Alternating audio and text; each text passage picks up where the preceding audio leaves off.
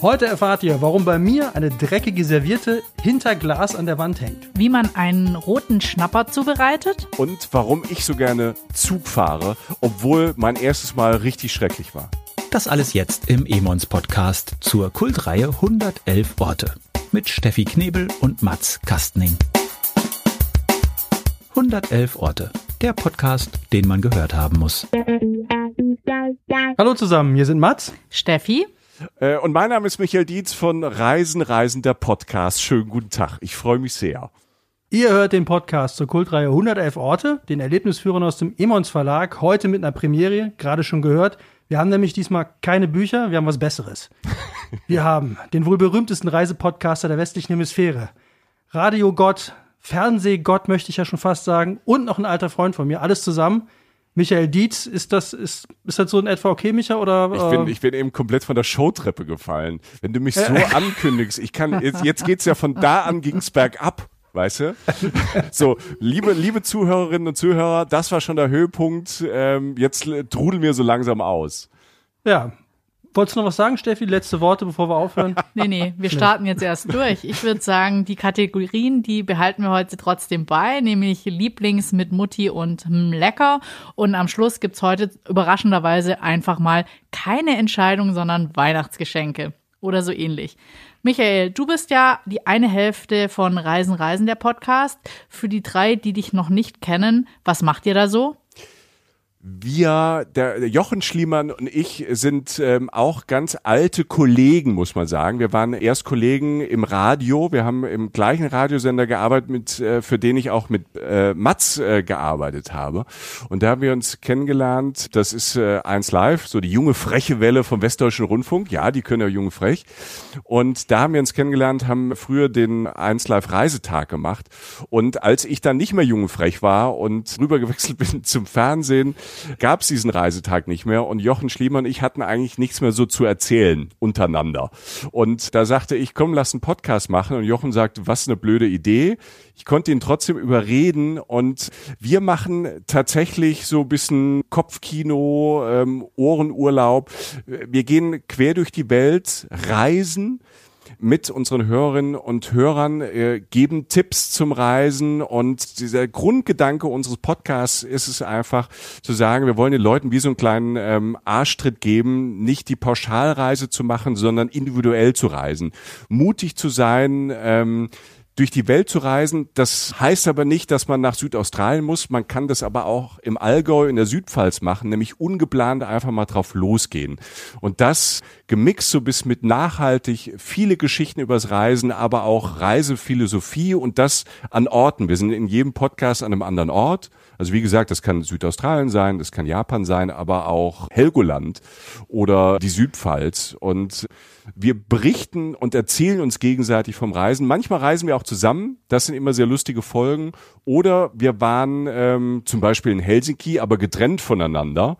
Und vielleicht war es bei dem einen oder anderen schon ein paar Jahre her und berichten uns dann und stellen dann oft fest, wie unterschiedlicher so Eindrücke und Reisen sein kann, was derjenige mitnimmt und der andere erfahren hat. Und dann crasht's mal und wir setzen uns damit auseinander und das ist so unsere Philosophie, das ist so Reisen, Reisen der Podcast. Sehr schön. Ich denke mal, da werden wir dann jetzt einige Anekdoten und Geschichten von hören. Wir haben ja gesagt, die Rubriken lassen wir einfach mal. Dann lassen wir einfach mal loslegen, oder? Mit unserer ersten Rubrik, Lieblings. Lieblings. So, Micha, du bist Gast. Du darfst selbstverständlich, weil das hier 111-jährige Tradition ist, du darfst anfangen. Was ist dein Lieblings, was auch immer und vor allem heute auch mal ganz knallhart, wo auch immer auf der Welt? Tatsächlich ist mein Lieblings ähm, Ding geworden, vor allem in den letzten Jahren, wo sich das Reisen auch oder unsere Reisephilosophie sich so ein bisschen verändert hat oder meine persönlich, ist das Lieblingsreisemittel hat sich verändert. Es ist der Zug geworden. Das Bahnfahren, das Bahnfahren durch die Welt. Also es ist jetzt nicht in Deutschland zu meinem Lieblingstransportmittel geworden. Ich rede jetzt nicht von äh, Einfahrt durch umgekehrte Reihung der Wagen und sowas, ne? Also dieses tagtägliche ICE oder IC oder Regionalbahnfahren. Also ich rede jetzt nicht über das Pendeln, sondern ich rede wirklich über die Entschleunigung mit dem Zug irgendwo hinzufahren, irgendwo durchzufahren. Ich habe äh, tatsächlich dieses Bahnfahren, dass man da so unfassbar viel entdeckt, in Thailand mir quasi angeeignet, aus dem Notfall raus. Das ist schon sehr, sehr lange her. Da hat man über CO2, Fußabdruck noch gar nicht so viel drüber nachgedacht, über Flugscham. Das war so, ich schätze mal so Anfang der Nullerjahre, Ende der 90er muss das gewesen sein, so in der Zeit. Und da saß ich in Bangkok und war da auf großer Asienreise und hatte vorher in Laos eine Backpackerin kennengelernt, die ich so ganz okay fand. Die fand ich sehr nett. So, die wollte ich. Du fandst sie schon nett. Die fand ja? ich schon. War dir sympathisch? Die war sympathisch. Eine sehr, sehr nette Person. Habe ich schon gesagt, dass ich es sehr sympathisch fand. Naja, auf jeden Fall. Wahrscheinlich auch attraktiv. So ein bisschen schon, ja. Ähm, auf jeden Fall ähm, wollte ich sie unbedingt schon wieder, wieder sehen, nachdem wir ein paar Tage auch in, in Laos mal zusammen mit so einer Gruppe Backpacking, ähm, Rucksackreise unterwegs waren. Und wir haben uns verabredet äh, für den Süden Thailands. Ich war aber zwischendurch in Bangkok, da lebte ein Kumpel damals von mir und habe den besucht und bekam da eine E-Mail da und äh, dass sie sagte, sie wäre halt so zwei Tage später da. Und ich habe versucht, einen Billigflieger zu kriegen. Ich bekam aber keinen. So, es gab keine Möglichkeit, in diesen zwei Tagen irgendwie mit dem Flieger von Bangkok nach Koh Samui zu kommen um dann weiter nach Koh Tao zu kommen. So, und mein Kumpel sagt dann irgendwann, dann fahr doch mit dem Zug. Und ich so, mein Gott, mit dem Zug, da bin ich 14 Stunden unterwegs, es kostet mehr als der blöde Billigflieger wow. Aber ich hatte keine andere Wahl. Ich wollte ja diese sympathische äh, junge Frau aus Neuseeland wiedersehen. Und dann habe ich den Nachtzug genommen von Bangkok nach Suratani und kam dort an in diesem Nachtzug und am Anfang wollte es mir so ein bisschen einreden, dass es so sympathisch und so ein bisschen romantisch wird. Ich kam da aber in diesen Nachtzug rein, in mein Schlafabteil. Es war grell hell, also der Gemütlichkeitsfaktor Trinkhalle, so war es vom Licht her. Und ich dachte schon, als ich beim Einstieg war in diesem Bahnhof dann abends, war es schon dunkel, warum haben die Thai-Kids, wieso haben die eigentlich Skianzüge an? Wir haben doch 32 Grad. Als ich dann reinging, merkte ich, mit diesem Zug, mit diesem Nachtzug, mit diesem Abteil hätte man auch locker Schweinehälften nach Südthailand transportieren können weil die Klimaanlage halt einfach erstmal so kalt war. So. Und wie gesagt, das mit den Skianzügen bei den Kids, das hat, das hat echt Sinn ergeben. Und du kommst dort rein, ne, du hast diese Schlafabteil, das ist alles offen wie ein Großraumbüro. Und du hast da so blaue Vorhänge, so Edelstahl-Treppchen für die zwei Abteile, oben im Bett, unten im Bett. Ja, und dann am Ende der Waggons hattest du halt so kleine Waschbeckenspiegel und eine kleine Toilette und das war's. So, und dann setzte ich da mich so auf mein Bett, hab gefroren und dachte, mein Gott, 14 Stunden jetzt nach Surantani. Und als ich dann saß, merkte ich aber so um mich herum, alle stiegen ein und die ganze Welt stieg irgendwie ein. Also ich sah eine französische Familie, die mit ihren Kindern Uno spielte. Ich sah eine pakistanische Frau, die so ihr Kind in Schlaf äh, sang. Ich äh, habe einen Engländer über mir gehabt, der Gitarre gespielt hat in einem Manchester United Trikot. Irgendwie war die ganze Welt da und ich wurde auf einmal immer seelischer, weil es war so Leute gucken und man dadurch, dass alles so eng war und so kalt war, hatte man ja auch ein Gesprächsthema und tauschte sich aus und man kam auf einmal mit ganz vielen Leuten ins Gespräch. Und irgendwann sagte dann ähm, der Engländer über mir, soll man in die Bar gehen, was trinken? Also hier gibt's eine Bar. Wir sind in einem Nachtzug. und er so, ja klar, komm mit. Und das war dann wirklich fantastisch. Dann bist du paar Waggons weitergegangen. Und da ging so eine Zugtür auf und da war halt einfach ein Wagen, da war es nicht mehr kalt, da waren die Fenster auf, wir fuhren schon, Radong, Radong, wir ratterten quasi äh, darunter. Und könnt ihr euch noch an Star Wars erinnern, die Moss Eisley Kantine? Wo aus aller ja. Welt, aus allen, aus allen Ecken der Welt irgendwie Menschen waren. So war das da. Es lief Musik, die Fenster waren auf, wir ratterten mit wahrscheinlich rasanten 32 Stundenkilometern Richtung Süden. Und, ähm, und die Leute saßen da, tranken Bier, spielten Karten. Und das war so ein lustiger, lustiger Abend dann. Also ich habe jetzt nicht nur mit dem Engländer da Bier getrunken, sondern hörte dann Geschichten aus, äh, da waren natürlich auch Schwaben irgendwie da, die erzählten Geschichten und da waren äh, Leute aus Indien da, aus den USA, aus Australien. Und das war eigentlich eine der lustigsten und spannendsten Abenden. Man hat so viel Menschen kennengelernt. Dann bist du irgendwie so nach, also ein halbes Bier habe ich schon getrunken, bin ich dann irgendwie relativ schnell auch eingeschlafen, trotz dem ganzen Krach und äh, wachte dann morgens sehr früh auf. Irgendwie so Sonnenaufgang, das ist ja in Thailand äh, sehr früh, so irgendwie um halb sechs und guckte so aus meinem Fenster raus.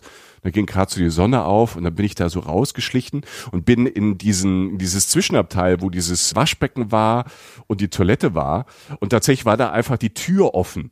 Also auch raus. Ne? Wir fuhren ja, wie gesagt, jetzt, wir fuhren ja nicht so schnell. Ne? Es waren, keine Ahnung, lass es 50 gewesen sein. Und an mir ratterte halt so an dieser offenen Tür, ratterte halt der Süden Thailands vorbei. Ich sah schon eine ganz andere Vegetation, ne, Palmen, Bäume. Und da habe ich dann Zähne geputzt. Quasi an dieser offenen Tür habe ich dann morgens irgendwie um sechs meine Zähne geputzt. Es war ganz still, ganz alleine. Und, ähm, und diese Momente, also diese 14 Stunden, darunter nach Südthailand, die fand ich so spannend und so aufregend durch die Begegnung, durch das Neue und ich bin halt durch diese muffelschlechte Laune, dass ich das jetzt machen muss, bis zu dem Moment dieses Sonnenaufgangs. Das war so eine Weltreise im Kopf, ne? Also was, was man so erlebt hat, aber halt auch physisch. Das war so großartig, dass ich mich wirklich so in diese Nachtzüge einfach verliebt habe weil ich gemerkt habe, man, man hat halt spannende Begegnungen. Ich schlafe mittlerweile sehr gerne im Zug. Diese Morgende mit den Sonnenaufgängen sind toll. Man spart Nacht im Hotelzimmer. Ne? Also es ist auch noch meistens auch noch günstiger. Es ist nachhaltiger. Also klar, wenn man äh, normalerweise in Fünf-Sterne-Hotels residiert, ist es jetzt vielleicht nicht so ganz bequem. Aber wenn man es so ein bisschen mal erlebt hat und einen warmen Pulli dabei hat, ist das wirklich toll. Ich weiß, was du jetzt fragen möchtest, äh, Steffi oder Mats. Ähm, ihr wollt jetzt fragen, wie es mit der Neuseeländerin war. Ja, natürlich liegt nah. Ja, und natürlich war die gar nicht da. also ich bin dann aus dem Bahnhof raus, Suratani kommst du an, ich war total gut gelaunt, da fährst du mit so einem Minibus weiter zum Fährhafen, die Fährüberfahrt war dann auch großartig, auch nochmal viel toller als äh, mit dem Flieger irgendwie anreisen. Und sie war dann aber nicht zu finden. Ich habe nie wieder von ihr gehört. Ich habe ja noch ein, zwei E-Mails geschrieben. aber es war nicht so schlimm, weil dadurch hatte ich einfach so ein ganz andere äh, Herangehensweise ans Reisen entdeckt und die Vorzüge einer Bahnreise. Also ich finde ja bei diesen Nachtzügen finde ich ja dieses Gefühl immer so toll. Das hat so eine Dynamik, dass du erst so irgendwann ins Bett gehst, du schläfst vielleicht und wachst nachts mal auf. Das ist irgendwie so so Reisen, aber dann dieser Morgen, den finde ich mhm. immer, der hat sowas so, wenn die Leute so allmählich die ersten wach werden, in die Gänge kommen und so, das hat sowas von so, ach, jetzt sind wir gleich da und das ist so irgendwie so, so ein, finde ich, so ein ganz krasses, komisches Gemeinschaftsgefühl von, ach, jetzt kommen wir gleich an und, und toll. Also von daher finde ich, kann ich total nachvollziehen. Ich hatte mal ein ähnliches, genau umgekehrtes Erlebnis, aber ich bin mal in China mit dem Nachtzug gefahren. Und, und das Schlimme da war, mir war nicht klar, wie groß diese Züge sind. Also ich kam in, in, in Beijing auf einen, auf Hauptbahnhof und dann dachte ich ja, okay, gehst du halt zum Gleis und wartest da auf den Zug so. Und dann ging das halt nicht, sondern da hatte jeder Abschnitt auf dem äh, Bahngleis hatte einen eigenen Warteraum. Und in dem Warteraum, wo ich war, da, war, da saßen hunderte Leute. Ich, die, ist das jetzt für den ganzen Zug oder wie? Und dann ging irgendwann die Schleusen auf und dann links kein Zugende zu sehen, rechts kein Zugende zu sehen. Eingestiegen und dann war ich da äh, nachts mit, mit, so, mit so einer chinesischen Familie, die alle irgendwie, die saßen, als ich reinkam, saßen die da so. Und dann haben die alle gegessen und dann sind die um 8 Uhr ins Bett gegangen. Aber das, das kenne ich, das, das kenne ich lustigerweise aus einem aus einer Zugfahrt von Köln über Paris. Du fährst ja immer, wenn du nach Frankreich fährst, immer irgendwie im Zug über Paris, was da auch toll ist, weil man dann zwei, drei Stunden irgendwie abends spät nochmal Paris hat. Und äh, Paris ist ja toll, selbst die Bahnhöfe in Paris sind ja toll. Und selbst in, an einem Pariser Bahnhof ist man ja meist besser als in vielen anderen Ländern die ganze Zeit. Und äh, in Paris dann umgestiegen in den Nachtzug an die Côte d'Azur nach Nizza. Und da waren wir auch in einem, in einem größeren Abteil, auch mit einer chinesischen Familie. Ähm, die kamen dort an, die waren dermaßen durchorganisiert. Es war alles schon so gefaltet aus den Koffern, dass man die Schlafanzüge, dass man gar nicht mehr viel machen musste. Ich total chaotisch da rein, diese chinesische Familie, da war alles auf die Minute geplant, genau was du sagst, auch mit dem Essen, die sind, die sind auch halt auch früh ins Bett. Und auch am nächsten Morgen, die, als ich die Augen aufmachte und äh, das erste Licht so durch das Fenster sah, da saßen die halt wie schon fast uniformiert halt fertig und warten. Es waren noch zwei Stunden bis Nizza. da saßen die aber schon warten, dass es losgeht. Aber dieses Morgengefühl finde ich auch. Es ist so eine Mischung aus, wir haben es geschafft und die große Vorfreude. Ja, genau. Aber ja, man wird ja. halt manchmal wirklich, also wenn es die richtigen Verbindungen sind, ähm, und das kann ich auch äh, an der Côte d'Azur nur empfehlen, morgens, wenn du von Paris runterkommst an die Côte d'Azur und dann biegt der Zug an der Côte ab Richtung Nizza und du fährst dann halt nochmal so 30 bis 45 Minuten, ich lüge jetzt irgendwas was dazwischen, fährst du halt an der Côte d'Azur entlang und wenn dann über Meer morgens die Sonne aufgeht und du fährst an diesen Orten entlang, alles ist ruhig, verschlafen, ist ja noch kein Verkehr. Das sind so Urlaubsmomente, ähm, die ich nicht missen möchte und die einem halt dann so richtig Bock drauf machen, da in Nizza am Bahnhof auszusteigen und dann halt irgendwie ins Hostel oder ins Hotel raus.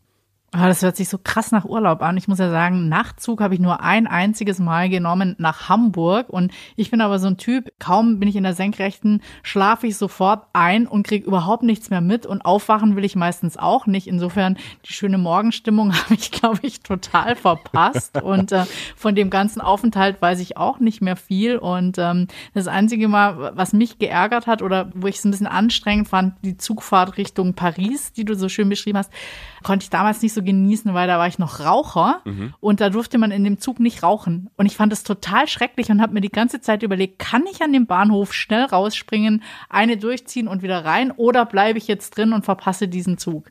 Also das war dann eher so stressig für mich. Ich glaube, da war ich dann auch so ohne Fußabdruck, also schon lang her, ja. eher so Autofahren oder Busfahren, da gibt's dann wenigstens immer regelmäßig Pausen, wo man auch mal. Also ja, für starke Raucher, für starke Raucher ist so eine lange ja, Strecke damals nichts war ich mehr im Jahre 2020. Raucher, ja. ja. Aber ich fand Aber schon lang her. um das noch zu Ende zu erzählen mit der chinesischen Familie ja. im Zug. Da waren noch zwei Sachen, die ich total krass fand am nächsten Morgen. Als ich aufwachte, saßen die alle, also ich war, hatte das untere Bett, also vier Betten, zwei oben, zwei unten, ich hatte das untere und die saßen alle auf dem Bett gegenüber nebeneinander und guckten mich an, als ich wach wurde. Gut, Mats, wir kennen so lang. Ähm, ich kann das sagen, die dachten, was ist das denn bitte für ein Vogel? Ne? aber weißt du, alle saßen, hatten irgend, irgendwas zu essen in der Hand ja. und guckten aber wirklich genau auf mich so. Und dann so wachst du dann auf. Wahrscheinlich, weil du noch nicht gegessen hast. Wir wissen ja, du warst ja auch in China oder ihr wart ja auch in China, wie wichtig das Essen ist und dass man eigentlich immer isst, zu jeder Lebenslage, in jeder Position und zu jeder Uhrzeit wird ja eigentlich gegessen oder Essen vorbereitet oder über Essen gesprochen. Und da konntest du halt gerade schlafen nicht mithalten, war. Ja, aber, und, und das fand ich dann noch das Großartigste, weil mit der Situation bin ich halt erstmal gar nicht klargekommen, weil die konnten uns ja auch nicht unterhalten. Mein Chinesisches, sagen wir mal, noch nicht mal rudimentär. So, und dann, als das dann alles fertig war, packten die genauso, wie du es beschrieben hast. Also da war wirklich so, du hast die Lücke genau gesehen, wo die Kekse vorher drin waren. Also die, das, das war alles total geil gemacht. Und dann holte der Papa von denen die Kamera raus setzte sich neben mich, dann hatte erstmal er ein Foto von mir mit seiner Frau gemacht, dann mit seiner Tochter, dann hat die Tochter ein Foto mit mir gemacht und also jeder war jetzt einmal mit mir auf dem Foto drauf, aber auch ohne zu fragen. Also irgendwie so, da hat Fotoapparat rausgenommen, als wäre das jetzt so völlig normal, okay, deutscher Tourist, Foto, zack, hinsetzen. und als die Fotos alle gemacht waren, sind die alle aufgestanden rausgegangen, obwohl der Zug noch zwei Stunden oder drei Stunden unterwegs war. Ich dachte ja. mir, ey, strange. Das war so mein dritter Tag mhm. in China. Und da dachte ich mir so, ey, das kann ja echt noch lustig werden. Aber, aber ich finde halt das, ob das jetzt Nachtzug ist oder ein tagsüber Zugreise, also so diese längeren Reisen, also ich glaube bei so einer zwei, drei Stunden Strecke oder wenn man von Köln nach Berlin fährt oder so, dann beginnt das nicht so, dass man sich eröffnet oder mal langweilt oder mal rumguckt. Aber ich glaube, wenn man wirklich mal so acht, neun Stunden unterwegs ist, ich bin total oft im Zug auf dem Balkan zum Beispiel gefahren, wo du dann auch über Grenzen fährst und man lernt so viel über die Welt. Also, und man lernt halt auf der anderen Seite auch, zum Beispiel, wenn man mit den Tschechen fährt oder mit den Polen fährt, dort gibt's halt auch noch richtige Restaurants auf Gleisen. Also wenn du mit bei den Tschechen mal oder mal rein fährst, es gibt eine tolle Strecke, kann ich nur empfehlen. Wenn man von Hamburg nach Prag fährt, da fährt die tschechische Bahn zum Beispiel und die haben da ein Restaurant. Also du kommst da rein, da gibt's Gulasch, da gibt's Knödel, da gibt's Schnitzel und du kommst rein, du kannst die Küche gucken, da kocht aber noch jemand. Und das sind auch so Wagen, die sehen aus wie so ein 50s Diner, ne, mit so roten Sitzen und so. Es ist so, schon alles so ein bisschen Spack, aber es ist irgendwie toll. Und da wird halt äh, Pilz vom Fass halt ausgeschenkt. Also auch solche Reisen sind halt toll und man erlebt halt Menschen, man kommt mit Menschen, finde ich, im Zug auch toll in Kontakt und man hat halt auch Zeit, ein bisschen Gespräche zu führen, weil du hast ja einen ganz äh, klaren Einstieg, wo kommst du her, wo fährst du hin? Und darüber hast du natürlich immer ein tolles Thema und tolle Anekdoten. Und äh, diese Ruhe und diese Zeit einmal über die Leute. Und man sieht halt unfassbar viel vom Land. Also da, wo man halt durchfährt, was man im Flieger zum Beispiel. Und selbst wenn man im Auto unterwegs ist, auf Autobahn ab und zu hat man doch ein Auge auf die Straße im besten Falle. Und diese sich wegträumen auch in Landschaften oder ich habe zum Beispiel erlebt, ähm, ich bin oft mal gependelt, weil ich in Köln, Berlin gelebt habe, dass ich irgendwann sagte, ich muss mal hier Brandenburg an der Havel, ich muss mal hier aussteigen, wir müssen mal hier Urlaub machen, wir müssen äh, uns das mal anschauen. Also man kriegt ja auch quasi Reisetipps durchs Bahnfahren und äh, tatsächlich haben wir es dann irgendwann mal gemacht, dass wir äh, an der Havel für ein paar Tage unterwegs waren, nicht einfach immer mit dem ECE e weiter durch Berlin gefahren sind. Und ähm, deshalb ähm, bin ich wirklich Fan geworden von diesen Bahnreisen und hoffe und gucke auch in die Zukunft. Ich glaube auch, es ist auch die Zukunft des Reisens, äh, Bahnfahren. Also wegen Nachhaltigkeit, Umwelt und man sieht's ja, dass auch die Österreicher und so, also die, die Nachtzugsysteme und die Skandinavier werden ausgebaut. Ich glaube, in, in den nächsten 10, 15 Jahren wird diese Zugreisen und dieses Bahnreisen natürlich dadurch, dass es auch mehr Angebot gibt, wahrscheinlich auch komfortabler und schöner und vielfältiger. Ich hoffe da sehr drauf und freue mich darauf. Okay, Steff, jetzt darfst du auch endlich mal völlig frei erzählen, was dein Lieblings ist, ohne dass er aus einem der 111er Bücher sein muss.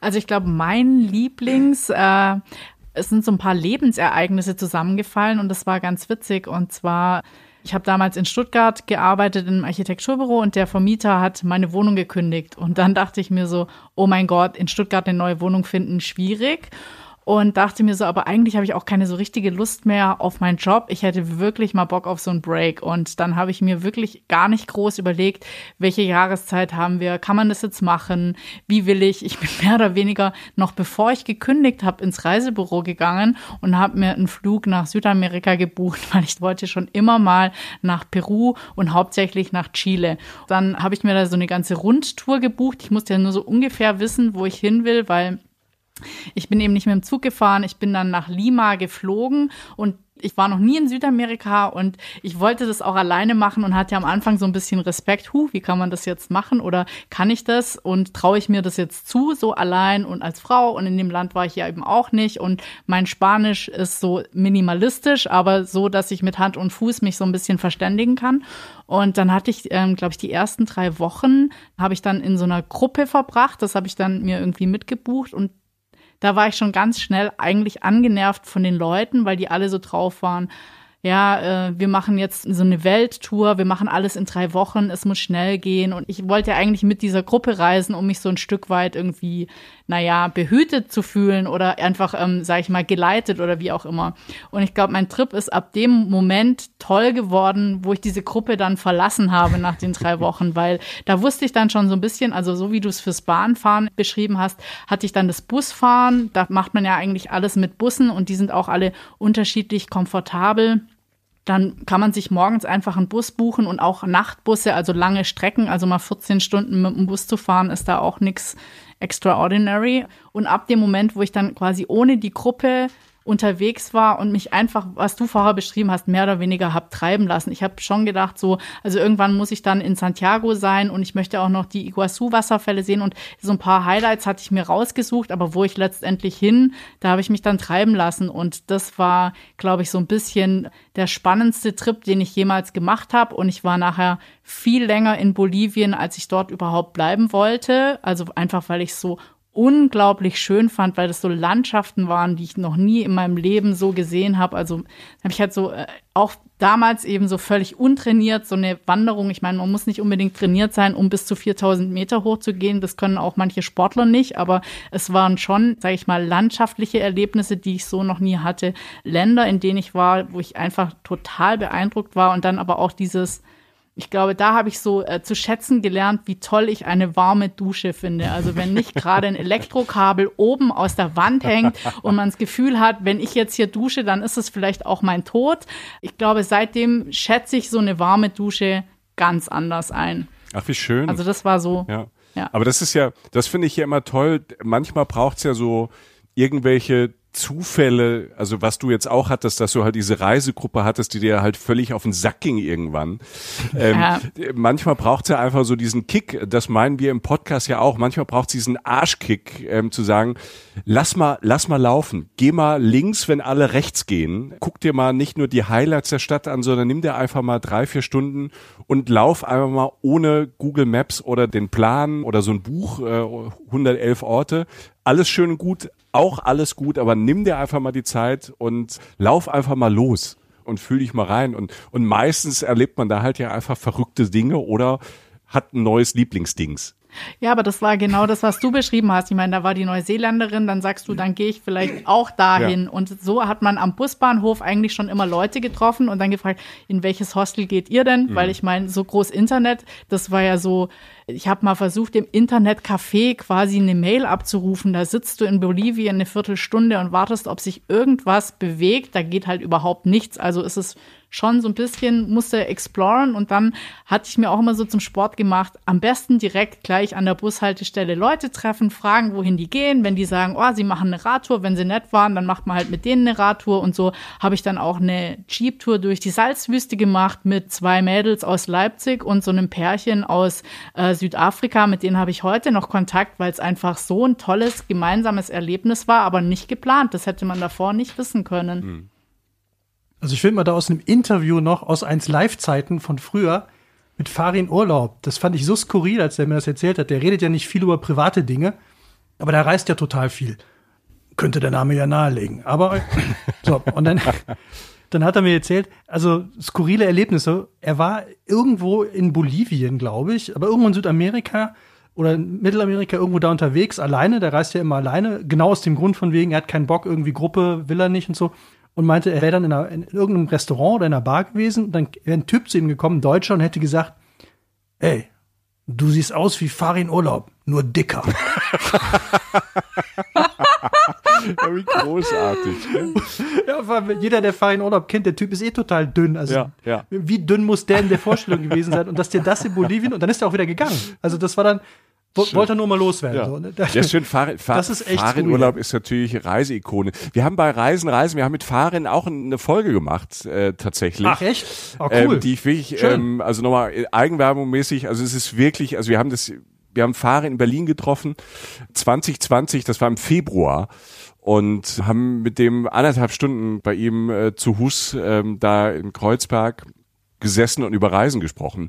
Und also das kann ich nur empfehlen. So abgefahrene Reiseanekdoten, der ist ja wirklich immer unterwegs. Der hat so viel lustige Geschichten zu erzählen. Und was ich auch nicht wusste, der Name Farin Urlaub.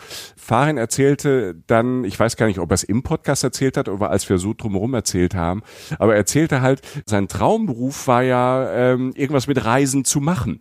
Reiseführer, was auch immer. Also er wollte immer Geld verdienen zum Reisen. Dann hat er halt ein bisschen zu viel Geld verdient und ist dann Musiker geworden. Aber er verbringt ja jede freie Minute irgendwo auf der Welt. Tolle Geschichten auch aus Südamerika erzählt, ähm, aus Afrika. Mann, Mann, Mann. Also der hat uns auch ein paar Bilder äh, für Instagram geschickt. Farin ist ein toller Fotograf auch. Also Farins Reiseuniversum plus die Folge da bei uns kann ich nur empfehlen. Er hat tolle Bücher gemacht, auch so Fotobände. Die sind so riesig groß und schwer. Die kann man allein gar nicht hochheben. Also wer Farin Urlaub oder Ärztefan ist, der sollte sich diese Farin-Welt, diese Urlaubs- und Reisewelt auf jeden Fall auch antun, weil er ist ja eh ein super Entertainer. Er schreibt großartige Songs und er kann natürlich auch super erzählen über seine Reisen. Ja, das fand ich damals auch so. Äh, off the record fand ich sehr schön. Äh, wir haben uns, weil ich auch viel Motorrad gefahren bin zu der Zeit, am Anfang sei auch noch mit dem Motorrad unterwegs gewesen, da haben wir uns da ein bisschen drüber unterhalten, aber alles nur so unter, okay, das bleibt jetzt unter uns, weil er lässt ja auch nichts raus. Mhm. Ja. Was ich auch völlig okay finde, äh, aber dann höre ich auf jeden Fall mal Ja, rein. hör mal Also rein. das, ich glaube, äh, gerade für, für Leute, die Motorrad fahren, es gibt eine Motorradgeschichte. Oh, es gibt eine Motorradgeschichte.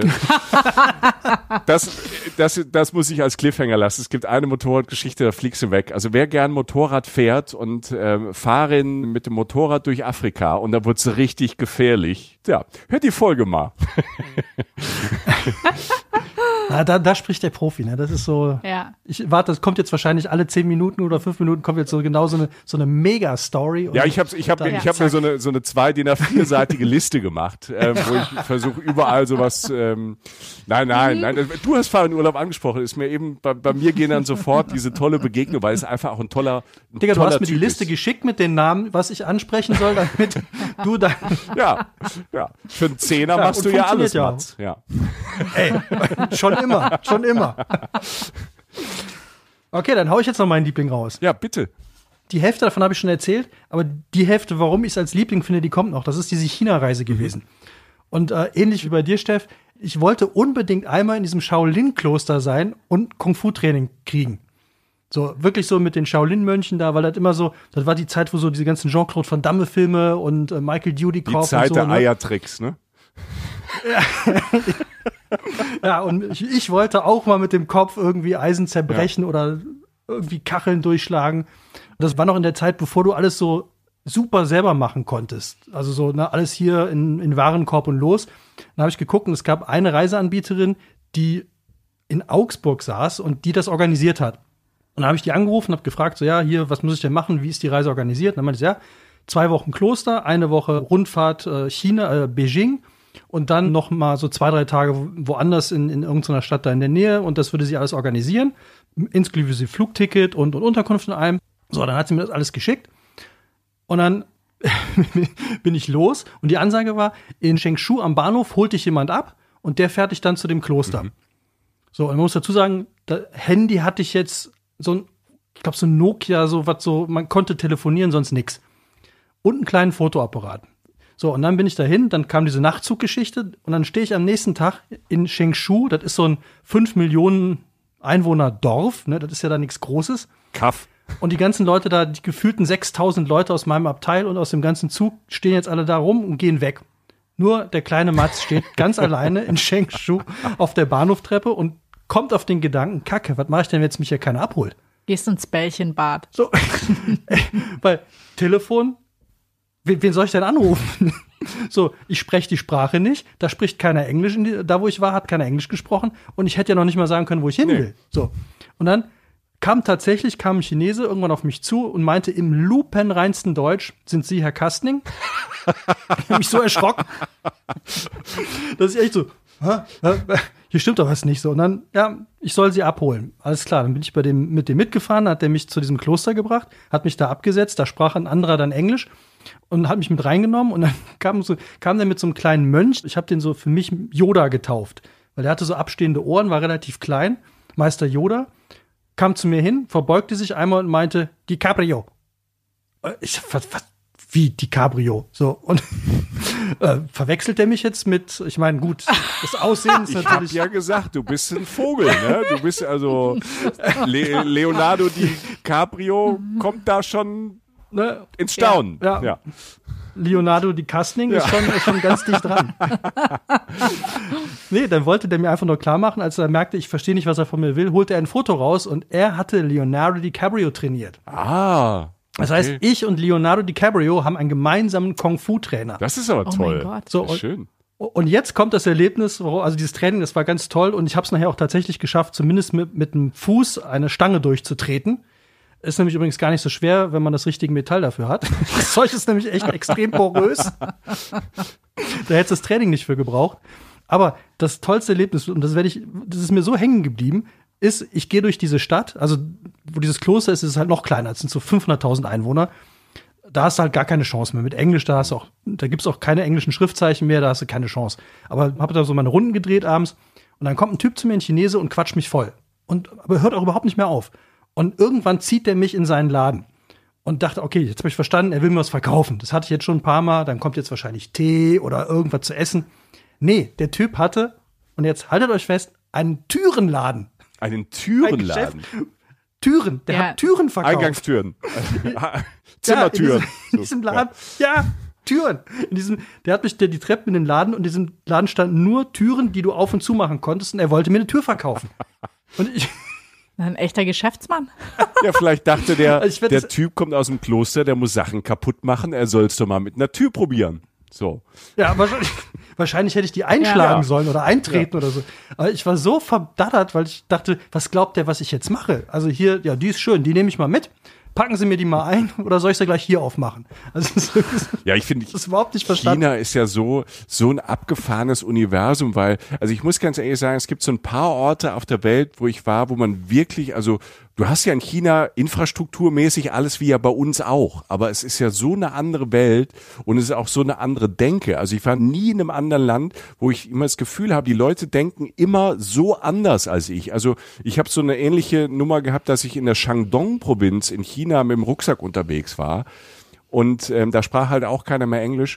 Also auf den Märkten hat das nicht mal funktioniert, wenn ich irgendwo drauf gezeigt habe, weil das Zeigen schon anders war. Also wenn ich mit dem Zeigefinger irgendwo drauf gezeigt habe, haben die schon gar nicht verstanden, was ich wollte. Und ähm, auch die Handzeichen, also wenn du ja die Sprache nicht sprichst, auch die Handzeichen, also fünf ist ja nicht fünf, so eine, also wenn man man man zeigt so seine fünf Finger, da Er verstehen die hält nicht. gerade die fünf Finger hoch. Genau, sondern ähm, fünf ist so die Faust, aber die muss auch richtig rum sein und ich habe es auch vergessen, wie das war. Ich habe es dann irgendwann gelernt. Also ich finde China zu reisen, so mit Backpack und so, wahrscheinlich ist es also, ist schon wirklich auch fast 15 Jahre her, dass ich da war. Ich glaube, durch die Olympischen Spiele, sagen wir in Peking oder so in den großen Städten ist das auch anders geworden und viele sprechen mehr Englisch und es ist internationaler geworden. Aber in der Provinz, also ich kann mich genau an so Situationen wie, wie deine Matze erinnern, dass man halt mit Leuten da stand und wusste gar nicht, was denkt er denn jetzt? Also, oder ich habe nicht verstanden, was er von mir will. Das, das ist natürlich, ähm, je nachdem, wie man gerade drauf ist, kann das auch zu seltsamen Situationen dann führen. Ja, vor allem hatte, das fand ich auch sehr gut, abends im Restaurant. Ich hatte mir dann aufschreiben lassen, chinesische Schriftzeichen für Bier, damit man abends mal ein Bier trinken kann, hab ihm das gezeigt, dann kam er mit zimmerwarmem Bier an. Dann habe ich meinen Guide am nächsten Tag gefragt, ob er bitte kalt dazu schreiben könnte. Ja, ja. Habe ich dann gemacht. Da kam, der, der Kellner guckte da drauf, also, als hätte da jetzt gestanden, hau ab, du blöde Sau. So. Und dann, so hat er mich angeguckt. So, und dann ist er in die Küche gegangen und dann hat er den, den Restaurantleiter geholt und den Hotelchef. Und dann standen die bei mir am Tisch und haben dann was aufgeschrieben, das habe ich dann wieder mitgenommen. Also ein kaltes Bier habe ich in dem Abend noch nicht gekriegt. Und dann hatte der Typ das wieder übersetzt und da stand dann der Preis für dieses Bier. Und äh, das normale Bier, also Zimmer, äh, Zimmerlautstärke, Zimmertemperatur, hat irgendwie umgerechnet 10 Cent gekostet. Und da stand jetzt drauf, dass ein kaltes Bier kostet das Zehnfache. Also umgerechnet ein Euro. so, aber ja. Jetzt wussten die nicht, ob ich mir das leisten kann, da ein kaltes Bier zu Ja. trinken, weil das wäre dann halt ein Liter kaltes Bier, wäre halt ein Euro gewesen, aber halt das Zehnfache. So. Und dann hat, hat er mir aufgeschrieben, ja, es wäre in Ordnung, äh, der Kunde kann sich das leisten. Das heißt, am dritten Abend hattest du ein Bier oder Er ein kaltes. ja, ein kaltes, ein kaltes. Aber ich, ich kenne den Blick, ich kenne diesen Blick. Mir ging es in China so, in Peking damals, ich bin dann natürlich Taxi gefahren und habe mir auch irgendwie dann aus dem Reiseführer oder so halt die chinesischen Übersetzungen dann rausgeschnitten, dass ich dem Taxifahrer zeigen kann, wo ich hin möchte. So. Ähm, die sind aber, ich hatte dann auf der Karte geguckt und wusste, alles klar, das ist vom Hotel oder so, wo ich damals war, das sind 25 Minuten. Jeder chinesische Taxifahrer, und ich habe auf den Plan geguckt, okay, da müssen wir rechts, rechts und da und so, die sind immer erstmal links gefahren. Erstmal immer schön die große Tour. Es war damals zu der Zeit, war es auch wirklich das hat ja nichts gekostet für uns mit deinem Westgeld, wenn du da hinkamst. Taxifahren, äh, für den chinesischen Taxifahrer hat das natürlich einen riesen Unterschied gemacht, ob du da zehn Minuten im Taxi saßt oder 20. So, die also immer die große Tour gefahren. Ich da äh, für, für Sachen, wo ich auf der Karte dachte, auch ohne Verkehr, dauert eine halbe Stunde, anderthalb Stunden gebraucht, bis ich das mal gerafft habe, dass die halt einfach Umwege fahren, dass, dass der, der Meter halt runterläuft. Und ähm, ich habe es dann irgendwann hab gedacht, alles klar, ich bin schlau. Ich zahle dem einfach am Anfang schon ein bisschen mehr. Ich weiß ja, was es kostet. Ich habe mir in einem australischen Restaurant damals dann die Wörter links und rechts und geradeaus aufschreiben lassen und die so lange geübt, bis ich die sagen kann. So, Drama. Erstmal, wenn du in China dich vorne in ein Taxi reinsetzt, ist das erstmal der größte Affront. Die sind erstmal natürlich komplett erstmal scheiße drauf. Dann habe ich dann auch angefangen mit meinen fünf Wörtern Chinesisch, ihm zu sagen, links, rechts, geradeaus. An der Ehre gepackt. Ne? So. Dann habe ich dann aber später erfahren, dass natürlich ich dem Chinesischen ähm, noch weniger zugetan bin, wahrscheinlich als du, Mats. Mit diesen fünf verschiedenen Tonhöhen habe ich natürlich auch nicht links, rechts und geradeaus gesagt. Äh, ich habe dann später einer Freundin, die perfekt Chinesisch spricht, gesagt, äh, was ich zu den Taxifahrern gesagt habe und mich gewundert habe, warum die immer so scheiße drauf sind. Äh, darunter waren halt ähm, auch so Sachen wie, ich habe zu ihm gesagt, Hotte Hü, wie zu einem Pferd. und so Sachen. Also ich kenne dieses diese Gesichter, wenn man jemand halt beleidigt, ohne es zu wollen. Man meint es ja nur gut. Ich habe den auch zehnfache bezahlt. Ich wollte ja nur einfach Zeit sparen, weil ich viel sehen wollte. Und ja, so scheitert man, so beleidigt man Menschen, macht auch einen schlechten Eindruck. Aber das passiert einfach auf Reisen. Es gehört irgendwie, finde ich, auch dazu. Total. Aber machen wir jetzt mal weiter mit der nächsten Rubrik. Mit Mutti. Mit Mutti ist ja eigentlich eine Kategorie, wo man es mit äh, Freunden, Familie, Verwandte oder eben mit Mutti machen kann. Wer kommt denn? ist ganz egal. Wer immer du möchtest, kannst auch einfach weitermachen. Erzähl doch du ja. einfach, was ist denn dein Liebstes mit Mutti? Mein Liebstes mit Mutti? Also ich glaube, mein großes Erlebnis mit Mutti war, und das hat auch so ein bisschen meine äh, Reisefreude geprägt. Meine Mutter ist in den USA aufgewachsen, also von ganz klein bis sie ungefähr, weiß ich nicht, 10, 11, 12 war. Und dann war sie ganz lang, dann sind ihre Eltern wieder zurück nach Deutschland gekommen. Und der Fun Fact an der ganzen Geschichte war, mein Opa ist Halbitaliener und hatte sechs Cousins und die sind halt alle dorthin und die sind auch alle da geblieben. Aber die sind alle in der Nähe von Pittsburgh und die haben auch alle wieder Italiener geheiratet und meine Mutter dachte damals, die Steffi, die soll richtig gut Englisch lernen, also schicken wir die doch da mal hin zum Englisch lernen. Und die haben aber jetzt alle nicht richtig super gut Englisch geredet, sondern es war immer so, ah, Steffi, do you know what the shortcut is? Und ich dachte so, hey, mein Englisch wird großartig, wenn ich wieder zurückkomme. Also war einfach so äh, sehr experimentell. Und ich war damals äh, 16 und es war ganz lustig, weil die Verwandten hatten eben auch einen Sohn, der war auch 16 und da habe ich so dieses was Jugendliche in USA eben alles machen und nicht dürfen. Ja im Vergleich zu Deutschland. Also das war für mich, äh, also das war sehr beeindruckend, weil es ist irgendwie ein bisschen so wie in diesen amerikanischen Highschool-Filmen. Wir durften natürlich schon mit dem Auto überall hinfahren, aber Alkohol darf natürlich keiner trinken. Aber die treffen sich ja, die fahren dann mit dem Auto irgendwo hin, bestechen einen Penner oder die Geschwister, damit man irgendwie ein Bier kriegt und dann betrinken die sich und machen die wildesten Sachen und man denkt so, jetzt bin ich auf so einer Underage Drinking Party. Bei uns dürfte man das ja schon, wenn man 16 ist oder hat vielleicht sogar davor schon mal wenigstens probieren dürfen. Und die machen da so einen Zauber draus. Das war unglaublich. Aber ich fand das äh, ziemlich faszinierend, weil meine Eltern sind dann später nach den sechs Wochen Sommerferien oder fünf Wochen sind die auch gekommen und dann sind die ganzen Verwandten aus USA, für die sind ja diese ganzen Kilometer, dann es ist ja keine Strecke. Die setzen sich dann alle ins Auto und wenn da mal Family da ist, dann fahren die halt mal acht Stunden Auto für ein Familienpicknick. Und ich glaube, das war so der erste Schritt, wo ich halt ähm, sechs Wochen, gut, ob man dann irgendwie in Pittsburgh sein muss oder nicht, ist auch die Frage. Aber ich fand es halt schon ziemlich äh, beeindruckend, weil man eben diese ganzen Sachen mal, als ich 16 war, hatte ich noch nie mexikanisch gegessen und die haben ja dann irgendwie so mexikanische Fastfood-Ketten und ähm, all diese Dinge. Ich fand das super. Oder dann war man mal bei einem Baseball oder einem Basketballspiel. Das wird ja ganz anders gehypt. Das ist ja eine Riesenparty mit Musik und in tollen, riesigen Stadien und eher, was man halt da nur so aus dem Fernsehen kannte. Und ähm, also ich muss sagen, da war ich dann ziemlich fasziniert auch von USA. Das war so die erste Tür und dann bin ich mit meinen Eltern noch eine Woche rumgefahren und war dann auch mit 16, glaube ich, das erste Mal in New York. Und ich fand das extrem beeindruckend, wenn man halt so aus dem Schwarzwald kommt. Das erklärt aber jetzt, warum du immer für eine Italienerin gehalten wirst, wenn, man, wenn du irgendwo im englischsprachigen Raum unterwegs bist. Ne? Ja. aber, aber ich, da, ja. da gehe ich aber komplett mit. Also bei ähm, meine Mutti, wir sind gar nicht so viel gereist, weil meine Eltern, ähm, als ich so Teenager war, die haben einfach viel gearbeitet und die hatten jetzt einfach keine Zeit. Äh, die haben so ein bisschen ihre Geschäfte aufgebaut und die hatten einfach keine Zeit zu reisen, aber hatten irgendwie so das Gefühl, der Junge muss mal vor die Tür. So, weil ich komme aus der Pfalz, tausende Einwohner, ne, wunderschön, südliche Weinstraße, ist äh, Toskana, es ist alles wunderbar. Aber meine Mutter hatte dann die Idee, dass ich mal weg musste und ich war dann mit 13 quasi auf Sprachreise, wie das in den 90ern so viele waren, war ich dann halt äh, das erste Mal in England, in Torquay und ähm, auch natürlich, dass mein Englisch besser wird. Ob jetzt mein Englisch besser geworden ist, ich habe immer noch einen pfälzischen Akzent im Englischen, also macht ja keine Gedanken. Ich anstatt Water sage ich Water und ähm, da hat das ist auch ganz seltsames Englisch, was ich spreche, weil mein Pfälzisch da so reinkommt. Aber du hast natürlich, wenn du in dem Alter, finde ich, also wenn Mutti cool genug ist und ich kann deshalb alle Mütter und auch Väter da draußen oder Familien schickt eure Kinder raus.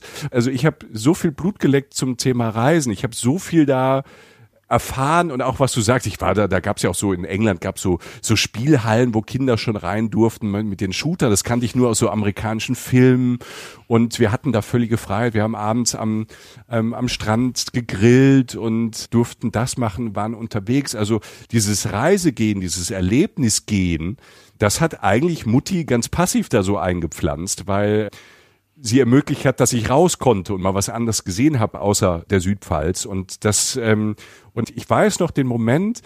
Wir sind damals auch mit dem Zug gefahren, mit dem Zug nach Ostende. Ich glaube von Frankfurt nach Ostende und dann die Fähre rüber nach Dover. Und das erste wirkliche Freiheitsgefühl oder dieses tolle Gefühl, dieses aufregende Gefühl, will ich nie vergessen, war auf dieser Fähre in Ostende. Irgendwo nachts drei Uhr Du hast da irgendwie auf so Sesseln gepennt. Ich konnte aber nicht pennen, weil ich natürlich total aufgeregt war. Aber was ich mich noch wirklich bildhaft erinnern kann, dass ich dann irgendwann, weil ich nicht schlafen konnte, oben auf der Fähre stand und sah halt dann so dann auch schon die Lichter von Dover dann irgendwie im Dunkeln und du stehst da oben und kannst dich frei bewegen, du hast eine andere Luft, du weißt nicht, was auf dich zukommt, hast so in Gastfamilien gelebt und da hatte ich auch Glück, dass es so eine junge Gastfamilie war, die lustig und cool drauf war. Und deshalb ist eigentlich mein Moody-Ding ist wirklich diese Dankbarkeit, dass, dass man das machen konnte und sich dann auch sehr schnell getraut hat und auch selbstbewusster wurde. Schon früh, ich habe dann früh Interrail gemacht. Ich war irgendwie mit 16 in Russland. Wir sind damals von Frankfurt nach Moskau im Zug gefahren. Also, dass ich so Sachen machen durfte und dass man auch, glaube ich, so ein, ähm, klar hat man auch verrückte Sachen gemacht und war da mal auf einer Party zu lang oder hat da mal irgendwie das ausprobiert und das gemacht. Das macht man aber zu Hause auch.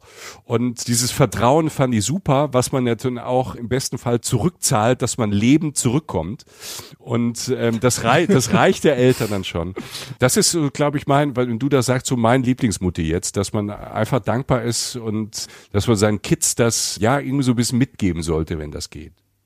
Ja, also da würde ich auch total für plädieren, äh, immer irgendeine Möglichkeit schaffen, dass man die Welt sieht, weil das ist einfach so, man, ich finde, man merkt Leuten das immer an, ob sie schon mal weiter weg waren oder eben noch gar nicht weg waren. Und das ist irgendwie so, ich glaube, es ist ganz toll, das zu erleben und umso früher, umso besser, weil ich glaube, wie du es beschreibst, so diese Saat säen, mhm. dieses Korn einsehen, dass du halt Bock auf die Welt hast und auch also ich fand es mal auf meinen Reisen ganz spannend, dass dieses Gefühl, und das kommt von meinen Eltern, das weiß ich, dieses Gefühl so, ja Gott, was soll schon passieren? Ja, ja. Ich meine, klar, du, du, siehst, was passieren kann, aber irgendwie war mein Gedanke immer, ach, das wird schon. Also das, ja. ey, und ich habe irgendwie das Gefühl, dass wenn man so daran geht, dass dann auch wirklich, also mir ist auf keiner Reise irgendwas Schlimmes passiert und da waren auch schon Situationen dabei, wo ich dachte so, ja, jetzt wo du, wo ich es dir erzähle, kommt es mir auch ein bisschen komisch vor. Das kenne ich aber auch, Mats. Ja, ja. Das so, auch so im Nachhinein. Also auch aus den Trips, wenn ich von zu Hause, also wenn ich zurück war und dann erzählt habe, ist mir auch erst in dem Moment aufgefallen, dass das ja gar nicht mal so ungefährlich war, wenn du die Gesichtsfarbe ja, deiner Eltern halt du, siehst. Ja, genau. Du siehst echt, alle werden ruhiger, mhm. alles. Und, und wie bist du da rausgekommen? Äh, ich bin ausgestiegen. ich habe eine Tür gekauft. ja, ich habe eine Tür gekauft, die hatte ich dabei und wenn Stress war, bin ich ausgegangen. So, fertig. So, geht doch. ja, ist doch nicht ja. so schwierig. So. Aber das, das finde ich auch ein ganz großartiges Gefühl, wenn du es echt so siehst, dass das so, echt, uh, okay, und, und dann fällt es dir selber auf und dann stimmt. So. Aber ne, also da bin ich auch voll dabei. Reisen Reisen, Reisen. Also, mhm. ne? Um jetzt auch mal für deinen Podcast, du hast ja noch gar keine Werbung ja, gemacht. Ja, schiebe ich aber noch einen Zehner rüber, dass du das nochmal so, das, ja. ohne dass wir es ja. entdeckt haben, dann nochmal so angefügt hast. Super, ja, ja cool. Wolltest du noch mit Mutti oder? Ich mache auch noch mal mit Mutti, ja, ganz klar. Ähm, mit Mutti ist bei mir jetzt sehr kurz. Das ist bei mir tatsächlich mit, mit Kumpels, Freunden und Bekannten ist für mich immer der Gardasee gewesen. Oh, ja. Zum einen kann man da alles machen, was ich gerne mache. Nämlich, da kann man klettern, da kann man Mountainbiken, da kann man mal ins Wasser hüpfen, da kann man fantastisch und essen. Motorrad fahren. Und Motorradfahren, Radfahren, ne, Mountainbiken und Straßenrad geht alles so und selbst Klettersteige, also du kannst wirklich alles da machen. Du kannst es fast das ganze Jahr machen, weil wenn, dann sind wir immer so out of season da, in der Vorsaison oder in der Nachsaison. Und das Tolle ist, tagsüber hast du dann, erinnere ich mich noch, Klettern irgendwie 20 Grad T-Shirt im Oktober und Sonne weg, musst du sofort alle dicken Sachen, ne, Alles, was die bei dir im Zug dann auch gebraucht haben. Schön Skianzug anziehen und dann musst du dich dick einmümmeln, weil es dann richtig minus ein Grad oder so ist, abends oder nachts. Und beim nächsten Tag hast du wieder 20 Grad in der Sonne und das halt total konstant. Und das ist immer so eine total schöne Erholung, wenn du da ankommst und dann einfach da entweder, ja, wie gesagt, mit ein paar Freunden zum Klettern hinfährst oder man kann auch einfach nur, nur ein paar Tage, also je nachdem, wie dicht man dran ist, einfach auch nur mal ein paar Tage dahin. Also es ist immer, Gardasee fand ich bis jetzt immer super und da würde ich jetzt nicht alleine hinfahren. Okay. Ja, ich finde Gardasee ganz großartig. Es hat so ein bisschen was Angestaubtes, finde ich, vom Klischee her, weil es natürlich sehr deutsch, es gibt ja so ein paar Orte, die sind ja irgendwie sehr, sehr, sehr deutsch, weil die Deutschen schon seit hunderten von Jahren da irgendwie hinpilgern und im Frühjahr gibt's da die Tenniscamps und die Golfer, die sich vorbereiten und die ganzen Sportler, die dann über die Alpen kommen, weil genau das so ist. Aber ich finde so außerhalb von diesen Hauptorten auch drumherum oben in den Bergen, was du Aussichten auf diesen See hast. Also wie gesagt, mal links und rechts dann wieder von diesen Hauptpfaden ist das so traumhaft schön da. Und du hast Südtirol in der Nähe, du kannst theoretisch einen Tagesausflug nach Venedig machen. Also ich finde es als Reiseziel ist das ähm, Gold da, die Ecke. Ja, vor allem war mir nie so klar, bis wir dann mal ganz oben auf so einem Berg waren, welche Gebirgsketten da noch dahinter liegen. Also man fährt ja immer meistens tief rein. Also wenn du jetzt von Mailand rüber fährst, dann fährst du ja eigentlich überhaupt nicht durch die Berge, sondern fährst unten an den See ran und dann bleibt's halt flach und dann fährst halt dahin, wo du hin willst. Aber wenn du dann mal oben in den Bergen bist und guckst dann mal nach Westen rüber, dann siehst du halt riesen Gebirgsketten. Das war mir so bei den ersten zwei, drei Mal, wo ich da war, war ich halt nie so hoch, da war mir das halt überhaupt nicht klar. Und auf einmal guckst du dann denkst du, wow, da ist ja noch die Brenta-Gruppe und dann ist da noch was und, und so. Das ist, wird dann auf einmal so total riesig und dann ist der Gardasee mit den klassischen Orten da, so was ich Limone oder Riva de Garda, ist dann ja so pff, äh, egal. Mhm. Also, das ist halt so viel, wo du hin kannst. Das fand ich immer sehr beeindruckend. Ich stehe auch total auf italienisches Essen. Also mit egal welchem Ort in Italien kannst du mich immer kriegen.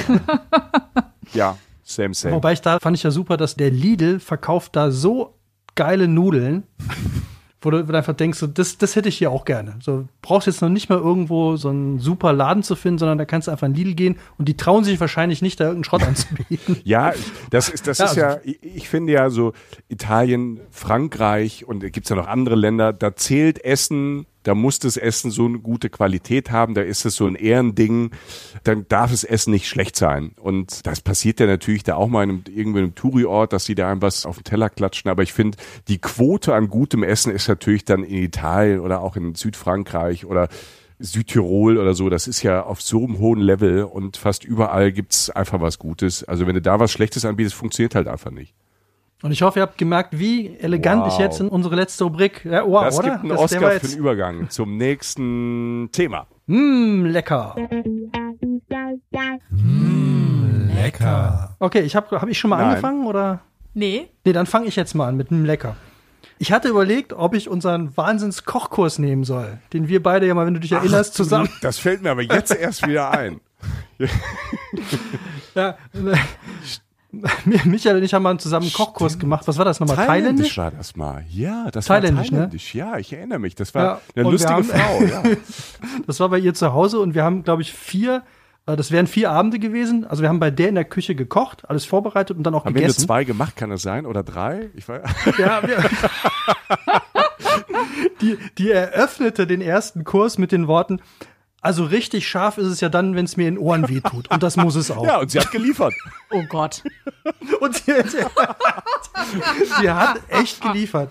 Also das war wirklich so, dass wir, dass wir beide jedes Mal äh, zwei Tage danach entweder waren schlecht oder wir hatten Magenschmerzen. Auf jeden Fall, es ging uns nicht wirklich gut nach diesen Dingern und haben dann nach dem zweiten Mal auch beschlossen, dass wir das abbrechen. Es war keine Ahnung, also ich bin großer Asia, also alle Richtungen. Ähm, ich auch, ich auch. auch deswegen, deswegen, haben wir den Kurs ja aber, gemacht. Aber, aber das war irgendwie, also jetzt kommen so die Bilder auch wieder in den Kopf und die Tage danach. Also das war irgendwie strange. Keine Ahnung, aus welcher thailändischen Region die Frau damals kam. Also das war Hardcore. Was ich so großartig fand, also wo du dann wirklich weißt, du hast einen echten Freund an deiner Seite. dann sind wir da rein und dann fragte sie, ob wir was zu trinken hätten. Also da hatte sie uns dieses Vorgespräch so von wegen, da hatten wir auch schon ein bisschen was gemacht und dann, und dann Michael, Mats, wir gehen jetzt Bier holen. so, so, richtig geil von oben als Befehl. So, da war auch nichts dran zu rütteln. Wir gehen jetzt Bier holen. Und oh Gott. Dann haben wir sie da erstmal in der Küche stehen lassen, sind losgezogen zu irgendeinem Kiosk um die Ecke. Und dann haben wir, ich weiß nicht, ey, wir haben, glaube ich, jeder vier oder fünf Flaschen Bier, damit auch echt nichts schief gehen kann, gekauft. Und dann sind wir wieder rein und haben den Kochkurs weitergemacht. Und äh, ja, wie schon erzählt, ist ja da noch eine Menge schief gegangen. Aber das nehme ich jetzt nicht, auch wenn es eine Danke. total schöne Geschichte ist. Ich glaube, von den nächsten Details hätte ich Angst. Und da werden noch ein paar, die mir hängen geblieben sind.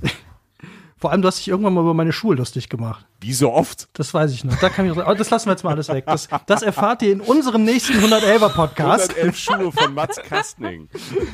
Ein Bildband über die sich Michael. Dietz schon lustig gemacht hat. nee, ich habe was anderes genommen. Ähm, ich muss ja noch verraten, warum bei mir an der Wand eine dreckige Serviette hängt. Bitte? Und das fand ich wirklich schön. Ich war mit einem guten Freund in Filzmoos zum Snowboarden. Ist auch schon, glaube ich, 13 Jahre her oder so. Und äh, in dem Ort gibt es ein Restaurant von einer Haubenköchin namens Johanna Meyer. Das ist so, glaube ich, die beste Köchin in Österreich. Und der Sascha meinte dann irgendwann zu mir, hör mal, wir gehen da mal hin und fragen, ob die Tisch frei haben. Kennt man ja so bei ne, drei Sterne Köchen, gehst du hin, heute Abend Tisch frei, sagen die, gut, dass sie jetzt gekommen sind, in einer halben Stunde wären die weg gewesen. So, ne? Und dann sind wir da rein und dann meinte die, ja, nee, wäre alles ausgebucht, äh, in drei Monaten könnten wir einen Tisch kriegen, aber wenn einer ausfällt, dann würde sie uns anrufen. Alles klar, wir in unser Hotel oder in unsere Pension da, sitzen gerade in der Sauna und da hatte der Sascha das Handy vorne in, im Bademantel mitgenommen. Weiß nicht warum, aber es lag irgendwie da. Und dann klingelte das. Und dann er raus, geht da ran und meint, Mats, wir haben zehn Minuten Zeit, dann müssen wir bei Johanna Meyer am Tisch sitzen. Alles klar, wir raus, Dusche, fertig, dahin. Und jetzt kommt der Teil mit der Serviette. Sitzen wir da ein Wahnsinnsessen. Also wirklich, das waren 13 Gänge, das war unglaublich gut. Jeder Gang war total lecker und du konntest auch wirklich essen. Das war jetzt nicht so, dass du nach zwei Gängen schon total abgefüllt da gesessen hast. Und die ganze Zeit sitzt hinter dem Sascha ein Typ. Und ich kannte den. Und ich habe überlegt und ich bin wahnsinnig geworden. So, weil du kriegst es ja ganz Und dann oft bist du zu ihm hin, hast gesagt, du siehst aus wie Fahrer in Urlaub, aber ich habe ihn mir dünner vorgestellt. Ja, ge- genau. Und dafür nehme ich dir jetzt deine Serviette weg. Spricht der heute noch von, habe ich gehört. Sorry. Nee, nee, aber die Richtung stimmt schon. Es war dann echt so, ich, ich guckte den immer weiter an und, und ihr kennt bestimmt dieses Phänomen, wenn der nicht in der richtigen Umgebung ist, dann, dann wird das schwierig. So, und er überlegt, überlegt, überlegt, okay, irgendwann, wir gehen raus. Sascha dreht sich noch mal um, geht noch mal rein, kommt zurück und meint, Stefan Remmler, Ah. der Trio Stefan Da, Remmler. da, da. So. Okay, Cut, wir, ach Gott sei Dank, fertig. So, erledigt. So, und dann, drei Monate später, treffe ich den bei einem Interview. Ich habe den vorher in meinem Leben noch nie interviewt und danach auch nie wieder. Und irgendwann rief DLF, glaube ich, an, äh, doch, DLF, von der, wir hätten gern ein Interview, könntest du das machen? Ich sage, ja. Und dann habe ich dem erzählt, dass wir vor drei Monaten zusammen bei Johanna Meyer gegessen haben. Und dann hat er, meinte er, ja, er hätte da irgendwie ein Projekt mit der österreichischen Kulturministerin gemacht und so. Also es war so ein totaler VIP-Tisch, der da hinter uns war. Und ein paar Tage später hatte ich Geburtstag. Und dann kommt Sascha zum ähm, Glasrahmen mit einer Serviette mit Schokoladenresten dran. Super schön eingerahmt mit dem Zettel unten drunter. Stefan Remmler, Serviette gebraucht, Filzmus 2006, Sammlung Johanna Meyer. Und dann als der Großartig. reingegangen Ja. ist, als der reingegangen ist, hat der gar nicht gefragt, wer das ist. Das wusste der die ganze Zeit. Der hatte den schon irgendwie Ja. gesehen, dass das Stefan Remmler ist. Nee, der hatte gesehen, dass die schon gegangen sind, ist zu dem Tisch, hat die Serviette geklaut und ist rausgegangen. Das ist ja eine ganz großartige Und mit dem Hintergedanken, mir Geschichte. die zu schenken. Super. Und da dachte ich so, die hängt heute noch bei mir. Und als ich von Köln in Schwarzwald gezogen bin, da hatte ich zwei Studenten organisiert, die, die Zeug einpacken für den Umzug. Dann kam der eine von denen total ehrfürchtig zu mir oder zu uns dann, standen da beide. Äh, was soll ich denn mit dem Kunstwerk machen? Und wir so, ey, welches Kunstwerk meint der? Ich habe kein Kunstwerk. Ich, weiß, ich wusste überhaupt nicht, wovon der redet. Und dann kam er mit dieser Serviette dann rein und meinte, wie er das verpacken soll, ob wir dann extra Karton für bräuchten oder ob ich da einen Case für hätte. Und, so. und dann, nee, nee, das nehmen wir, dann wir so, ne, das, das nehmen wir dann so mit. Das äh, könnt ihr stehen lassen. Ich wollte ihm die Illusion nicht rauben, aber das fand ich halt echt so. Das ist meine absolute Lieblings-Lecker-Geschichte, weil sie halt die Serviette ist noch da und das Essen bei Johanna Meyer war wirklich fantastisch. Ach, das ist ja wirklich eine tolle Geschichte. Also da stimmt ja alles. Also da, da stimmt ja der, der Weg, dieses Aussichtslose an dieses Essen ranzukommen, ähm, dann aus dem Bademantel raus da sitzen, dann, äh, dann, dann hast du noch den Tisch und hast du noch einen guten Kumpel dabei, der noch so schnell im Kopf ist, dass er weiß, damit mache ich den fertig mit diesem Geschenk. Großartig, Ja. super. Ja. Ja, also an dieser Stelle nochmal Danke an Sascha. Ich werde das äh, nie vergessen. Nie, nie. So, ich bin, ich muss jetzt gar nicht mehr, ich, ich habe alles, hast, was ich schon immer mal du hast äh, alles erreicht damit. ist jetzt raus. Ja. So, Das, das, Ja, das jetzt kann man, also das kann ich nullstens toppen. Also nullstens habe ich äh, keine Geschichte, die da rankommt. Deshalb will ich gar nicht irgendwie ausholen, irgendeine Geschichte zu erzählen. Ich will, ähm, aber mein Lecker ist, ähm, wir haben eben schon gesagt, italienisches Essen, französisches Essen. Also ich liebe Essen. Ich komme aus der Südpfalz. Ähm, da wird auch Essen. Essen ist wichtig. Da wird dreimal am Tag gegessen und auch dieses Essensgefühl habe ich da so mitbekommen. Also ich komme wirklich aus so einer Winzerfamilie, dass man mittags zusammen ist. Die Großfamilie ist zusammen und dann stehen auch schon zwei Flaschen Riesling auf dem Tisch und da wird groß gegessen und dann machen alle zwei Stunden Mittagsschlaf und da wird weiter hart gearbeitet. Und ähm, diese Essenskultur finde ich total wichtig, deshalb finde ich Länder toll, wo das zelebriert wird. Lustigerweise hat man bei vielen Ländern irgendwie so auch gerade in Deutschland wieder Klischees und falsche Vorstellungen. Also für mich war zum Beispiel auch, als ich nach Köln gekommen bin und alle immer erzählt haben, dass sie noch äh, in die Niederlande, nach Holland ans Meer fahren, so als Trip. Ne? Für, für, für mich war das das Elsass waren immer die, die Familientrips, ne, so. Und da hast du ja auch ganz gut gegessen. Und hier sind alle so auf Niederlande abgegangen. Da war ich da zwei, dreimal am Meer und sagte, hm, ganz schön, aber was soll ich denn hier essen? Es ist ja alles schlimm. Und hatte immer im Kopf, dass, äh, dass, dass, dass Niederländer und Niederländerinnen halt, ähm, sorry, halt nur Mist essen. Was dann auch wieder Quatsch ist, wenn man sich damit mal befasst, weil im Süden der Niederlande in Utrecht zum Beispiel oder in Deventer oder so gibt es ähm, Regionen, da gibt's ganz fantastisches Essen.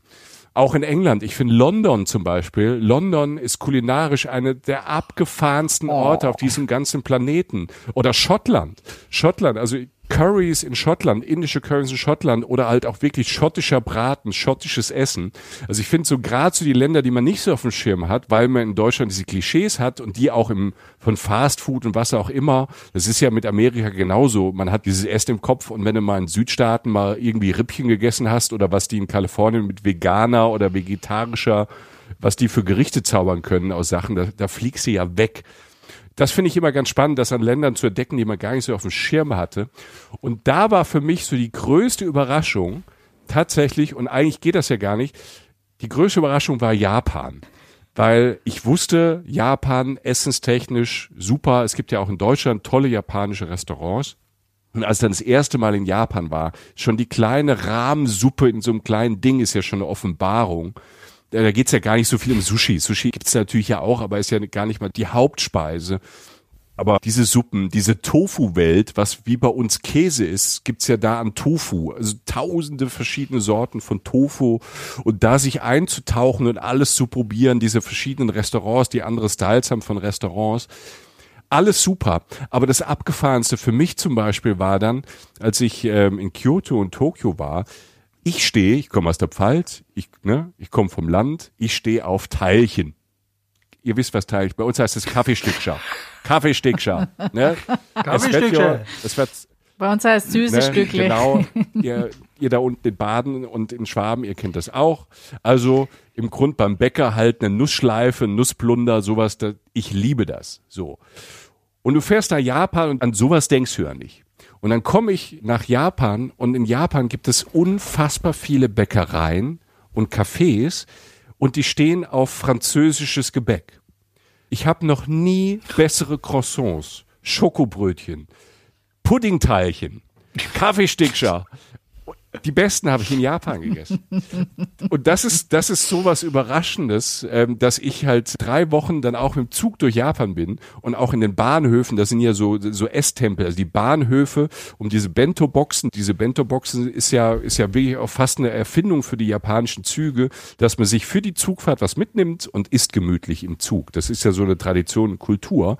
Und ich bin da drei Wochen vollgepackt mit allen möglichen Franz eigentlich französischen Teilchen von japanischen Bäckerinnen und Bäckern gemacht, halt durch dieses Land gefahren, habe fantastische Cafés in diesen französischen Bäckereien und diesen Cafés getrunken. Und das ist so mein Lieblingsessensding, weil wenn du an Japan denkst, geht dir ein ganzer Kosmos auf. Aber dass die bessere Croissants machen als die in Paris, das wusste ich nicht, das wusste keiner. Ich stell's mir gerade vor, wie du äh, groß da vor so einem Japaner dann stehst. Ich hätte gerne Kaffeestückchen. Ach, machen Sie zwei, ich nehme das mit deine Streisel. Pack, komm, pass, pack's ein hier. Hier ist die Bendo-Box und dann nehmen wir das alles mit hier. Und die Tür dahinter, die nehme ich auch noch mit für meinen Kumpel. Der braucht die. Ich habe einen Freund in Deutschland, der steht auf Türen. Ja, das ist schräg. Also äh, da, hätte, ich jetzt auch tatsächlich äh, mit vielem gerechnet, aber Ja, nicht damit. Das ist wirklich, es ist toll. Also Essenskultur, wer die Chance hat, mal sich mit Japan zu befassen und da mal hinzureisen, ist es wirklich erstmal ein abgedrehter Ort, ganz anders als China. Es ist, ähm, finde ich, so den Ort, den ich, je länger ich dort bin, die Japaner noch weniger verstehe, weil man, das ist so eine andere Welt, so eine, so eine andere Kultur. Es ist ja auch, wie gesagt, alles wie bei uns. Du hast alles, du hast Handys, alle Infrastruktur, aber alle Regeln, du, als Deutscher machst da minütlich einfach Fehler. Das, was nicht schlimm ist, weil die Japaner ja ähm, das wissen, dass du da nicht kannst und nicht drauf hast und dass du echt lang brauchen würdest, um das alles irgendwie überhaupt zu verstehen und zu kapieren. Deshalb sind die sehr nett und helfen einem sehr und freuen sich auch, wenn Leute kommen. Aber es ist wirklich der abgefahrenste Ort. Und wenn es meine letzte Reise irgendwo hin sein sollte, ich müsste mich entscheiden, wäre es mittlerweile, und das habe ich spät entdeckt, ähm, mit 25 hätte ich es nicht so spannend gefunden. Jetzt so mit 40 ähm, finde ich es eigentlich den perfekten Ort. Also jetzt wür- würde meine letzte große Reise nach Japan gehen tatsächlich. Wow. Das ist mein Statement hier. Schön als letzte Rubrik. Deine letzte Reise könnten wir als neue Rubrik einführen. Ähm, Dann nehme ich aber auch einen ich Zehner für jetzt wieder. Auf jeden. Fall. Okay, dann Ihr seid schon 2-0-0, oder? Ich habe mir als hm, lecker ausgesucht, eigentlich wahrscheinlich auch wieder eher eine äh, kleine persönliche Geschichte. Meine Schwester lebt in Australien, in Sydney. Und ich glaube, den besten Kaffee, den ich jemals getrunken habe, habe ich in Sydney getrunken. Da war ich auch total überrascht und erstaunt. Und dort kann man auch ganz super genial frühstücken gehen und so. Und die legen auch extrem Wert auf gutes Essen. Und ich bin eben dorthin, um sie zu besuchen über Weihnachten. Und ähm, das war für mich, glaube ich, das erste Mal, dass ich warmes Weihnachten hatte. Also, dass einfach die Temperaturen ja genau andersrum sind.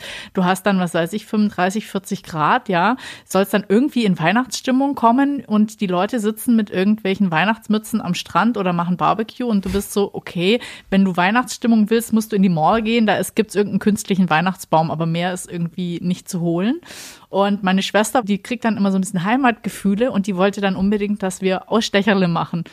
Und, Ausstecherle? Ähm, Ausstecherle, ja. Also diese Brötle, Bredle, Brötle? Wie man Weihnachtsplätzchen. aussticht mit Plätz- der Form Weihnachtsplätzchen. Ausstecherle. Genau. Ah, aus, ah, Ja, und die, der, sie hat ja auch so australische, dass wir halt Kängurus ausstechen konnten und Koalas und solche Sachen und ja, haben das dann gemacht und haben das für die ganze Verwandtschaft dort, also für all ihre Bekannten und so haben wir das dann an die verteilt und die waren alle mega glücklich, weil die das ja nicht kannten. Die machen das ja nicht. Ist ja immer so warm. Warum sollen die denn da jetzt irgendwie noch so Gebäck zum Kaffee backen? Und ähm, dann haben wir halt gesagt, wir machen auch Weihnachten irgendwie ein besonderes Essen. Und dann hat sie gemeint, ja, ich soll dann allein mit der Fähre, also sie wohnt in Manley und wollte dann, dass ich mit der Fähre zum Fischmarkt fahre und der ist riesig und dann einen Fisch besorge, den wir abends zubereiten. Ja, also ich bin jetzt nicht der Experte im, wie bereite ich einen Fisch zu. Und äh, das war dann mehr so, ich gucke sie mir an, welcher mir gut gefällt, den suche ich dann halt aus. Und dann habe ich irgendwie gedacht, so Red Snapper, der sieht ganz gut aus. Habe meine Schwester angerufen, gemeint, wie sieht's aus? Weißt du, wie man das zubereitet? Und meinte, sie, ja, das machen wir so Jamie Oliver mäßig, so mehr improvisiert, das kriegen wir schon irgendwie Einfach hin. Olivenöl drüber, fertig. Ja, genau. Ein paar Geht Kräuter rein, bisschen Zitrone in den Backofen und wir haben den dann aber noch schön in Alu eingepackt und ähm, das war dann ein ziemlich schönes Weihnachten. Also so mal was ganz anderes, weil es eben einfach warm war, weil die Leute, die sind auch in Weihnachtsstimmung, aber irgendwie ist es halt ganz anders und ähm, ja, das war mein hm, lecker, jetzt auch passend dann zu Weihnachten. Ah, da würde mich jetzt noch als so als Abschlussfrage kurz so, Micha, was gibt's bei dir Weihnachten? Ist da ein kulinarisches Highlight am Start Boah, da oder erwischst du mich jetzt. Ich, Kaffee, Tailgit, abends, mittags, morgens, ist egal, die schauen mir das immer rein. Nein, ich, wir haben das noch gar nicht entschieden, weil dies Jahr irgendwie Weihnachten ja so ein bisschen anders ist äh, als sonst. Haben wir noch gar nicht entschieden, was wir Weihnachten machen. Das ist bei uns auch gar nicht so traditionell, dass es da immer das Gleiche gibt oder irgendwie was ganz Großes. Also muss ich jetzt lügen und das, Das habe ich eine Stunde nicht, nicht, gelogen, nicht. dass ich jetzt am Schluss noch lüge. Äh, da, das, das, das, das schafft er jetzt nicht. Ja, ich habe keine Ahnung. Ich habe keine Ahnung, was wir Weihnachten machen, ob wir was Großes machen und alle irgendwie zusammen kochen oder ähm, ob es was Kleines ist. Ich habe mir noch keine Gedanken gemacht über Jingle Bells und Co. Dann hast du ja jetzt noch ein paar Tage Äh, Zeit. ihr habt das schon, habe ich, merke ich so, ne? Ja, da ist schon, da ist schon alles gesetzt. Ja, die Entscheidung ist diesmal ganz einfach, äh, weil meine Mutter das entschieden hat. Thank God. ja. Mu- Mutti hat gesagt, äh, es gibt einmal äh, Fleischfondue und es gibt einmal Käseraclette. So, und dann Was haben wir das durch und schön. fertig. So, und mit der war ich jetzt auch von ihr auch sehr lustig, das erste Mal in meinem Leben einen künstlichen Weihnachtsbaum kaufen. Haben wir auch. Wir haben einen künstlichen Ähm, weil- Weihnachtsbaum aus, aus Holz. Wir haben einfach einen Holzweihnachtsbaum. Oh. Nee, Mutti wollte so einen, wo die LED-Leuchten schon mit Ja, dabei ich seh, sind. ich Also, seh, ich seh. äh, Ja. Also es wird, glaube ich, äh, ein sehr fancy Weihnachten ähm, im, im Vergleich zu sonst dann. Ich bin auch schon sehr gespannt, wie dieser Baum dann nachher aussieht, wenn er fertig geschmückt ist, weil du kriegst den ja so zum, du musst ihn auch zusammenstecken. Also das ist ja so Ikea-mäßig. Den muss man irgendwie noch alles an diesen Stamm tackern und ähm, Ja. ja, also bin, bin da sehr gespannt, Ja, was schick mal. Bilder. Alles klar. Michael, vielen, vielen, vielen, vielen Dank für das ganze Geld, was du mir jetzt schon gegeben hast, dass wir hier alles an,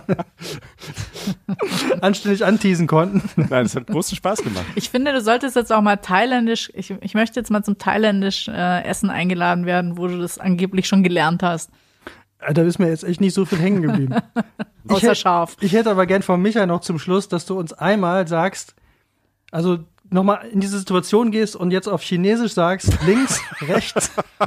Wow, wow, wow, ich weiß es nicht mehr. Ich, ich, ich, ich dachte, ich habe ja so ein, so ein zartes Organ. Ich glaube, ich habe auch sehr laut gesprochen, was natürlich den Chinesen auch noch geschockt hat. Ich habe ihn einfach die ganze Zeit irgendwie freundlich angebrüllt und habe zu ihm gesagt, Hotte Hü, fahr schneller. Ich, hatte, ich war mal mit einem Freund, der zwei Meter drei groß ist, in Frankreich und äh, der wollte Tabak kaufen und ist in konnte kein Wort Französisch, hat mich gefragt, was Guten Tag und auf Wiedersehen heißt. Dann habe ich gesagt, ja, Bonjour und au revoir. Und der, der Typ ist in den Laden reingegangen, riesig groß. Au revoir! Ja. Ja, also, Dass der nicht die Polizei sofort gerufen hat. Oder ihm direkt die Kasse in die Hand gedrückt hat, war wirklich alles. Und deswegen denke ich mir, du bist jetzt auch nicht gerade klein. Also wenn dann nee, äh, 1,97. du da sitzt und dem Nee, Chinesen Sheshe, ich kann glaube ich noch Sheshe und ja, äh, Gambe heißt glaube ich Prost.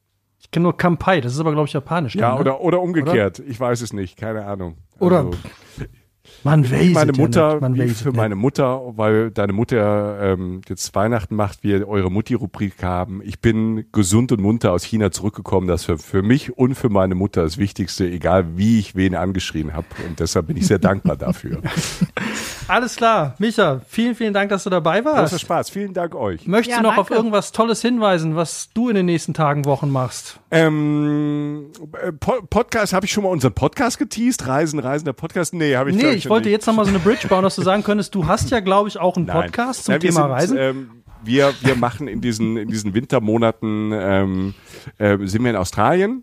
Steffi, so ein bisschen, wo deine Schwester ist, nicht ganz. Wir sind in Südaustralien, wir sind eher in Adelaide, sprechen da aber auch über, ähm, wie großartig Frühstück in Australien ist und wie toll das Essen ist. Und Adelaide ist eine tolle Weinregion. Da wächst ein Riesling, da kannst du den Südpfälzer Riesling ganz gut aufnehmen. Wir sind in den USA, wir träumen uns, weil man in der Zeit jetzt nicht gar nicht so viel reisen kann, wir träumen uns so ein bisschen weg, reden über alte Touren und ja, das ist das, was wir so in den nächsten Wochen machen. Alles klar. Also, hört rein bei Reisen, Reisen und hört auch wieder rein und abonniert natürlich auch unseren Podcast. Liken, hören, weiterempfehlen. Wir hören uns in der nächsten Folge wieder. Da gibt's dann, versprochen, auch wieder Bücher. 111er Bücher, neue, nagelneue 111er Bücher.